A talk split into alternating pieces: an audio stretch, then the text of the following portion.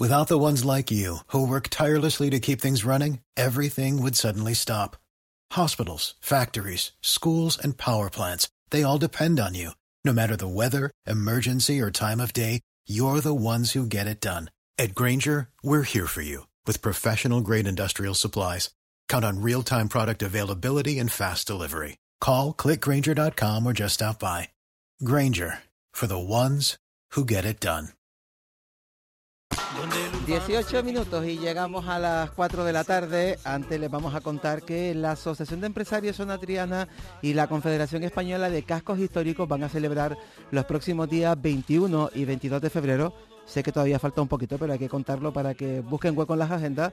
Vamos a organizar el primer foro atlántico de medios de cascos históricos y zonas comerciales abiertas. Y es que casi un centenar de participantes de asociaciones de cascos históricos de toda España y de otras zonas del Atlántico como Portugal se van a congregar durante estos dos días en el barrio de Triana de Las Palmas de Gran Canaria para debatir sobre el potencial comercial de los núcleos históricos. Eduardo Peñafiel es el gerente de la Asociación de Empresarios de la zona Triana, que tiene además también una parte importante del casco histórico. Eduardo, bienvenido a la radio. Buenas tardes, Kiko. Bueno, ¿cómo ha surgido la idea de que este barrio sea precisamente eh, la sede de este primer foro?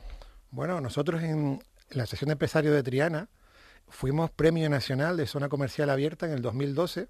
En la gente no es consciente que la zona de Triana tiene un reconocimiento y un prestigio a nivel nacional muy importante y pertenecemos a la Confederación de Cascos Históricos Españoles, y em, de acuerdo con ello se vio la oportunidad de potenciar un encuentro de todas las zonas comerciales y cascos históricos a nivel nacional aquí en Canarias. Y la zona de Triana y nuestra asociación fuera elegida para dar este paso. Lo cierto es que este es un foro que se va a convertir en la capital de esta parte del Atlántico de este tipo de comercio. ¿Quiénes están invitados a participar? Eh, sin ninguna duda, están invitados a través de las, todas las instituciones de las islas y a nivel nacional la invitación va tanto a la Secretaría de Estado de Comercio como a todos los cascos históricos del país y zonas comerciales que tengan algún tipo de relación parecida a la nuestra de Triana, lo que son zonas comerciales abiertas. Mm. ¿Qué temas se van a abordar en las mesas redondas? ¿Quiénes van a ser los ponentes? ¿Se comparte una misma problemática todas las zonas comerciales abiertas con cascos históricos de por medio? Sin ninguna duda, todos los cascos históricos que tienen comercio dentro sufrimos los mismos problemas de seguridad, de limpieza, de cómo afrontar ante las entidades públicas toda la dinamización de nuestras zonas comerciales. En, este encuentro están invitadas todas las zonas comerciales de las islas de, las Islas Canarias, en Gran Canaria, todas las islas tienen algún tipo de, de, perfil de zona comercial abierta. Conocemos la laguna en Tenerife, conocemos la calle Real en La Palma, pues todos estos perfiles van a estar invitados a participar en nuestro, en nuestro foro del Atlántico Medio y van a venir también representantes de la isla de Goré en Senegal, que es un caso de éxito, cómo recuperar un casco histórico y ponerlo en valor como un producto turístico. ¿Cuál es la, el espejo en el que mirarse? ¿Cuál es el casco histórico modelo a seguir? Hay muchos ejemplos, pero está bien copiar y seguir. Pero o nosotros somos el espejo en el que otros se miran. Sin ninguna duda tenemos que ser un referente. Triana, junto con Vegeta, es un eje dinamizador, cultural, que tiene una propuesta muy difícil de igualar. Mm, si nos comparas con un centro comercial al uso, eh, verás que, bueno, ahí está todo muy organizado, pero son centros comerciales. El nuestro es un centro comercial a cielo abierto muy atípico. Tenemos teatros, tenemos museos, tenemos una oferta de comercio muy específica, con marcas pequeñas, que ofrecen cosas que difícilmente puedes encontrar en otros formatos. ¿Cuál es la clave para que funcione el comercio tradicional en una zona como esta? La clave es que haya, que haya afluencia de público y que el público pueda encontrar todos los servicios que, que está deseando. La demanda en estos momentos, se habla mucho de la demanda online, se habla mucho de las grandes franquicias, pero el público también busca cosas particulares. Aquí en Canarias tenemos una oferta de magníficos diseñadores, de empresas de pequeño comercio que tienen un hueco sin ninguna duda en la oferta comercial de la isla. ¿Llegan las franquicias y lo quitan todo? ¿O las franquicias es una oportunidad para que el pequeño comercio, eh, eh, al amparo precisamente en el paraguas de la gran franquicia, encuentre también su nicho de negocio? Esa es una pregunta que nos llega constantemente Y yo creo que la, respuesta es muy lógica. ante mayor afluencia de público, todos somos beneficiados. Si tú tienes al lado, podemos comentar, una, una insignia de, Inditex, vas a tener más público en la zona. Se va a beneficiar la restauración y se va a beneficiar el pequeño comercio también. ¿Cuáles son las principales amenazas que tiene el comercio local? Eh, hoy en día mm, la gran, la gran, el gran problema que tenemos va más allá del paquete global. Mm, hoy nos comentaban en Triana temas de inseguridad, el tema de cómo, cómo llegar a la zona, el tema del aparcamiento, que gracias a Dios por fin contamos con el parking de San Bernardo abierto y con unas grandes tarifas para que la gente pueda llegar a la zona comercial por 50 céntimos la hora por las tardes. Si conjugamos que la zona comercial ofrece, además de una gran oferta, eh, tenemos una gran accesibilidad para el tema de aparcamiento, yo creo que ese es el, futuro de la zona comercial. Tenemos al teléfono a Juan Balea, él es el gerente de la Confederación Española de Cascos Históricos. Juan Balea, buenas tardes. Hola, buenas tardes. Encantado de saludarle, ya está escuchando que estoy aquí con, con, Eduardo Peñafiel, el gerente de la Asociación de Empresarios de la Zona Triana. Buenas tardes, Juan. Buenas tardes, Eduardo. Un placer. Yo justo le preguntaba si anteriormente si, si compartían las mismas penas y las mismas alegrías, todas las zonas comerciales abiertas con cascos históricos. Eh, bueno, a ver, eh, yo he oído lo que has contado, tiene mucha razón todo lo que habéis planteado, pero hay muchas situaciones y una casuística muy particular. Evidentemente, por lo que he oído, eh, Zona Triana reúne una serie de requisitos que son invidiables para quizá otras zonas. Pero sí que es cierto que cuando nos enfrentamos a un modelo de comercio, a veces lo que tenemos que tener en cuenta es lo que se ha alterado en los hábitos de los consumidores. Entonces, en este caso, tenemos que tener en cuenta que los consumidores cada vez se están volviendo más digitales. Y eso lleva a una conclusión, quiere decir, que es que se ha alterado absolutamente los hábitos de compra. Eh, la incorporación de, antes hablábamos de los millennials, de la generación X, de tal, ahora hablábamos de los centennials, todo eso va a conllevar en que eh, los comercios físicos tienen que adaptarse al concepto de omnicanalidad, quiere decir, o somos capaces todos de ofertar eh, eh, una, una capacidad de compra a través de canales físicos y online, o en cualquier caso sufriremos las consecuencias. evidentemente los centros comerciales ligados a centros históricos tienen una ventaja fundamental eh, todos sabemos que los centros comerciales eh, en los centros históricos son, digamos, un poco el escaparate de la ciudad. Cuando nosotros nos desplazamos a otras localidades, lo primero que vamos a ver que es los centros históricos de esa ciudad. Sí que es cierto también que hay una cierta clonificación desde el punto de vista de los entornos comerciales, donde predominan una serie de marcas estándar, eh, no vamos a hablar de grupos, que hace difícil identificar en qué entorno te encuentras. Entonces, lo que tenemos que luchar, y es lo que hacemos desde la Confederación de Cascos Históricos, es por, digamos, un poco la especialización y, digamos, la identificación de los entornos desde el punto de vista de lo que son las identidades específicas de, de cada uno de ellos fin, esto es bastante complicado. Yo creo que, en fin, vamos a abrir el debate y sobre esto, si queréis, vamos hablando.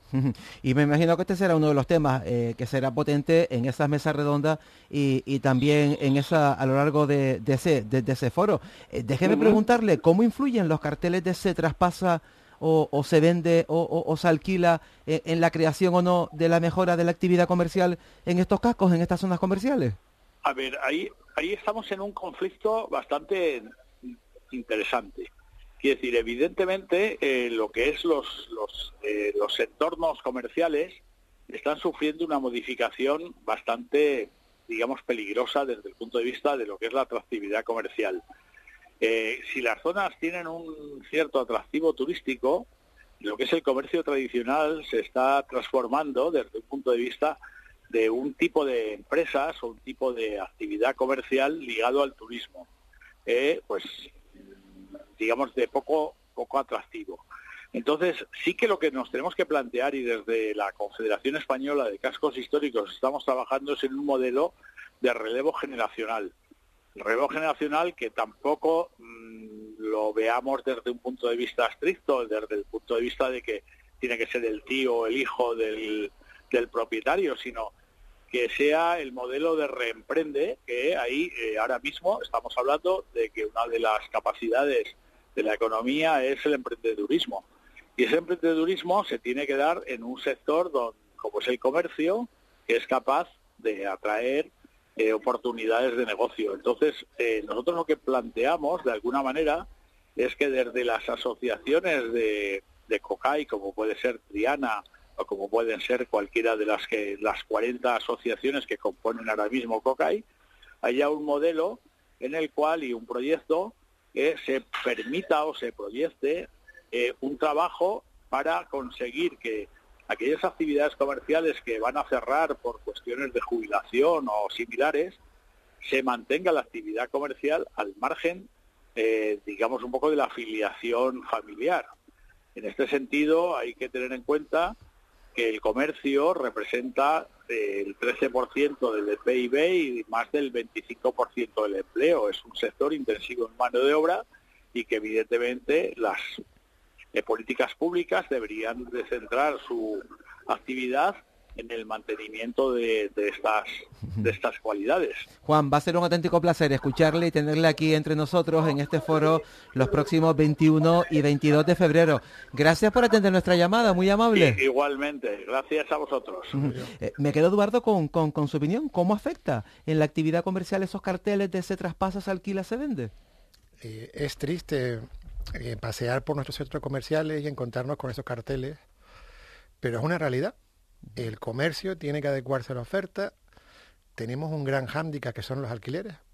Hablando específicamente de la zona comercial triana, la calle Mayor tiene unos alquileres muy altos que, por desgracia, solo permiten entrar a lo que son las empresas llamadas franquicias. claro, porque si el precio del alquiler de las viviendas en las Palmas de Gran Canaria se ha disparado, imagina con los locales comerciales todavía más se da la paradoja que nosotros eh, llamamos nivel A, B y C dentro de la zona comercial. La calle mayor es nivel A, pero los niveles B y C están bajando los alquileres porque la constante rotación de tipos de comercio.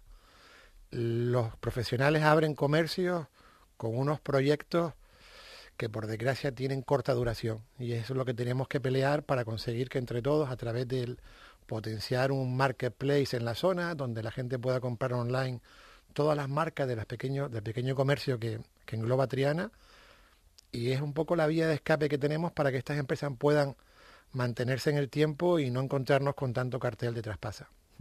Sin embargo, los negocios se abren un poco como en todo lo que es el entorno de la zona triana, que ya no solamente se ha ganado con el nombre de la calle a todo el barrio, ¿no? Es lo que tenemos que poner en valor en la zona comercial abierta de Triana va desde la calle Bravo Murillo hasta la Plaza de las Ranas. Todo eso es zona comercial abierta Triana. No solo la calle Mayor, sino Travieso, Perdomo, y cada una de estas calles cuenta con, su con sus particularidades y con una oferta que hacen que conjuntamente hacen una oferta muy potente para la zona comercial. Y esto que perdón, y esto que está pasando, Eduardo, en la zona triana, está pasando en otras zonas de Gran Canaria, en otras zonas de Canarias. Cada una tiene su perfil propio. Por ejemplo, San Gregorio, la parte de mm, en, el sur, cada una tiene sus particularidades. Es muy complicado mm, poner bajo el mismo rasero eh, en la zona comercial triana con el resto de zonas de Gran Canaria. Nos podríamos asociar un poco a la laguna en Tenerife, que hemos visto como un cambio mm, Pero fíjate que me dices la laguna y no Santa Cruz, que tiene la calle Castrillo, que siempre un poquito es la que comparamos. Eh, la zona centro de Santa Cruz es muy potente, pero es verdad que llevan tiempo mm, detrás de la laguna. La laguna tiene una ayuda pública muy importante que ha hecho que funcione bien. Cuando las cosas se hacen bien hay que, hay que aplaudirlas. Bueno, y eso, que la Norma Patrimonio de la Humanidad fue un respaldarazo importantísimo para todo, también para la actividad comercial. Sin ninguna duda. Eso permitió el asfaltado de las calles, peatonizarlas y mejorar la oferta sin que sin ninguna duda es un modelo de éxito que esperamos a través de don José Segura, que fue alcalde de La Laguna en esa época, que nos cuente su caso en el foro que vamos a celebrar.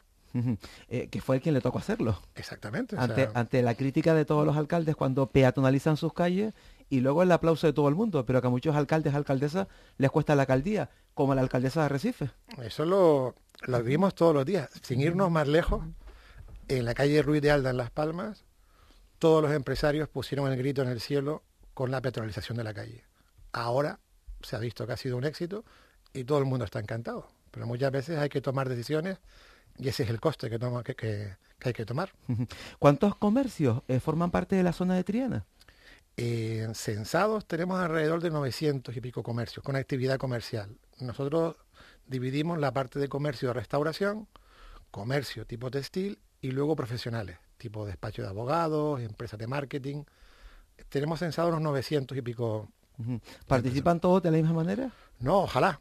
Ese es nuestro, nuestro reto de conseguir que juntos somos todos más fuertes Ahora mismo tenemos alrededor de 180 asociados en zona triana. Son pocos, ¿no? Para los 900. Muy pocos. Mm. ¿Qué les aporta a, tanto a los profesionales como a los comerciantes empresarios formar parte de la asociación? Ese es, ese es el mensaje que lanzamos todos los días, que a través de la asociación se pueden conseguir más cosas, porque hoy hemos tenido una reunión con, por poner un ejemplo, con la calle La Peregrina, que es una zona de la calle, de la zona comercial, y a los empresarios les cuesta venir a una reunión donde se hable de cosas tan importantes como el estado de las calles, graffiti, limpieza, luces de Navidad, y nos cuesta convencerles de que vengan a, Zona Triana para ayudarles y, poder, a través del canal nuestro, conseguir que se solucionen estas cosas. Somos un pequeño ayuntamiento, al fin y al cabo, en la zona, donde nos toca lidiar pues con toda la problemática que tiene una zona comercial. ¿Se nota la apertura del aparcamiento de San Bernardo? Sin duda.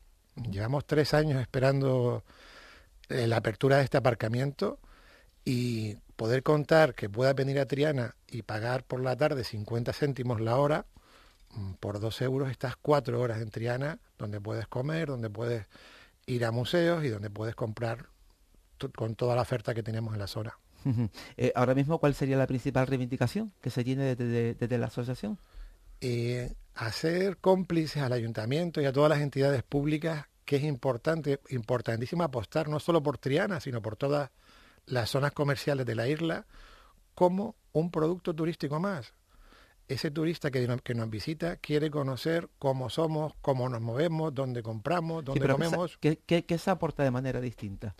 En una zona comercial. ¿Qué le aportamos de distinto al turista que venga a Las Palmas de Gran Canaria y que venga a Triana? Como bien comentaba Juan Balea, el presidente de la Confederación, eh, no podemos ir a un modelo donde tú estés en Madrid, en Las Palmas, en cualquier ciudad del país y hay una oferta que sea igual, todo franquicia. La zona de Tiana, por ejemplo, eh, te puedes encontrar un perfil de, comercio que no encuentres en el resto de la isla. Hay, hay, eh, tenemos muchos diseñadores, tenemos una zona de, de comercio textil, tenemos la FEDAC, tenemos una serie de empresas que están funcionando muy bien y que no vas a encontrar en otro sitio. Información práctica en 15 segundos. ¿Dónde hay que apuntarse para participar ese 21 y 22 en ese foro? en ese foro atlántico medio de cascos históricos y zonas comerciales abiertas? Invitamos a todos los profesionales del sector del comercio a que, a que se inscriban a través de nuestra web de foros atlánticos eh, zonatriana.es. Le agradezco mucho que haya venido este ratito a la radio a compartirlo. Que vaya todo bien. Buena tarde.